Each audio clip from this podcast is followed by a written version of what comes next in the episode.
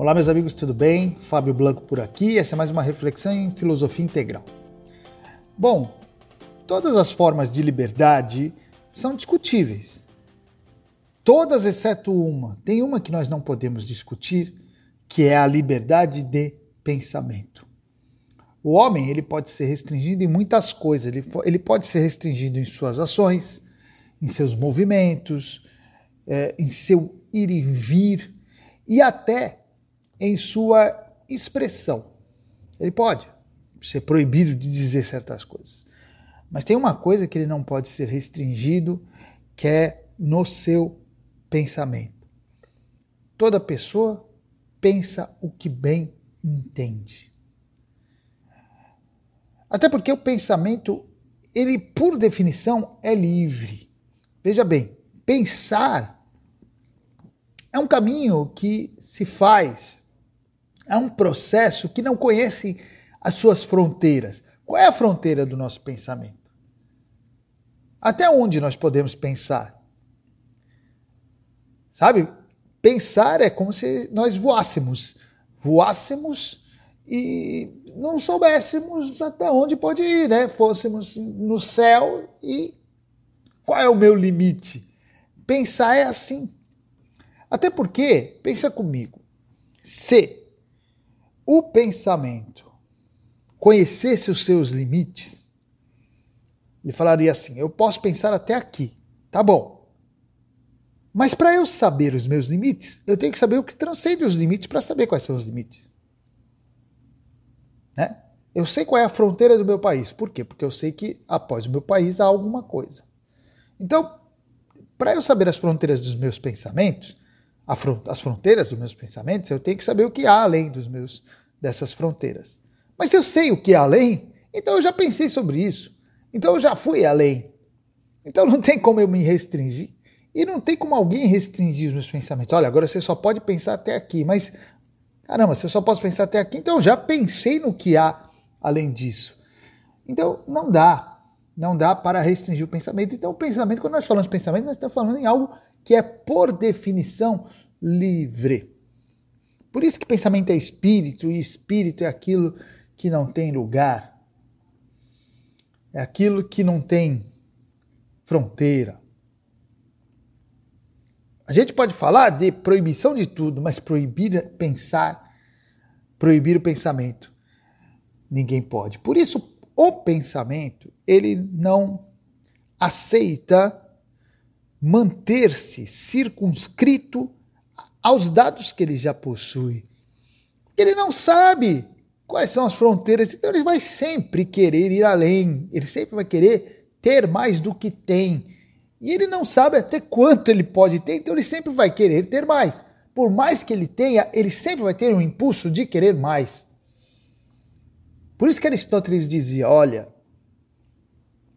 o homem tem um desejo natural pelo conhecimento, ou seja, um impulso natural por conhecer.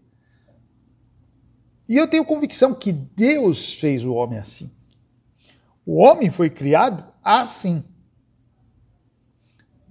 Desde o primeiro homem. Já criado com o desejo natural pelo conhecimento, com o ímpeto para investigar, para perscrutar, para descobrir, para saber, para conhecer. Então, eu tenho convicção que Deus não fez o homem apenas para gozar o mundo, para uh, se deleitar no mundo. Também ele pode se deleitar, não há nenhum problema nisso. Mas ele não foi feito só para isso. O homem foi feito para desvendar o mundo, para se meter nele, para absorver o mundo, eh, para compreendê-lo cada vez mais, para é, é, mergulhar no mundo nesse processo de conhecimento. Foi para isso que Deus fez o homem, eu tenho plena convicção disso. Então, eu digo o seguinte: que Deus fez o homem e lançou o homem numa grande aventura. Numa aventura de, do descobrimento, numa aventura do conhecimento, numa empreitada para conhecer cada vez mais o mundo o universo, a realidade e também conhecer cada vez mais a si mesmo, entender-se cada vez mais.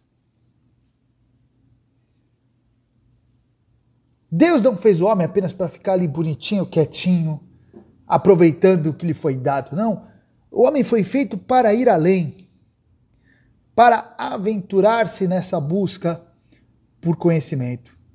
Por isso que eu também tenho convicção que quando o ser humano renuncia esse aspecto fundamental do seu ser, quando ele abandona a busca pelo conhecimento, quando ele se resigna a uma vida de mera fruição, de mera curtição, de mero deleite. Então, eu acredito que o homem, nesse sentido, ele está cometendo um desvio da sua própria natureza. Ele está cumprindo só parte da sua natureza, que talvez seja aquela natureza mais animalesca.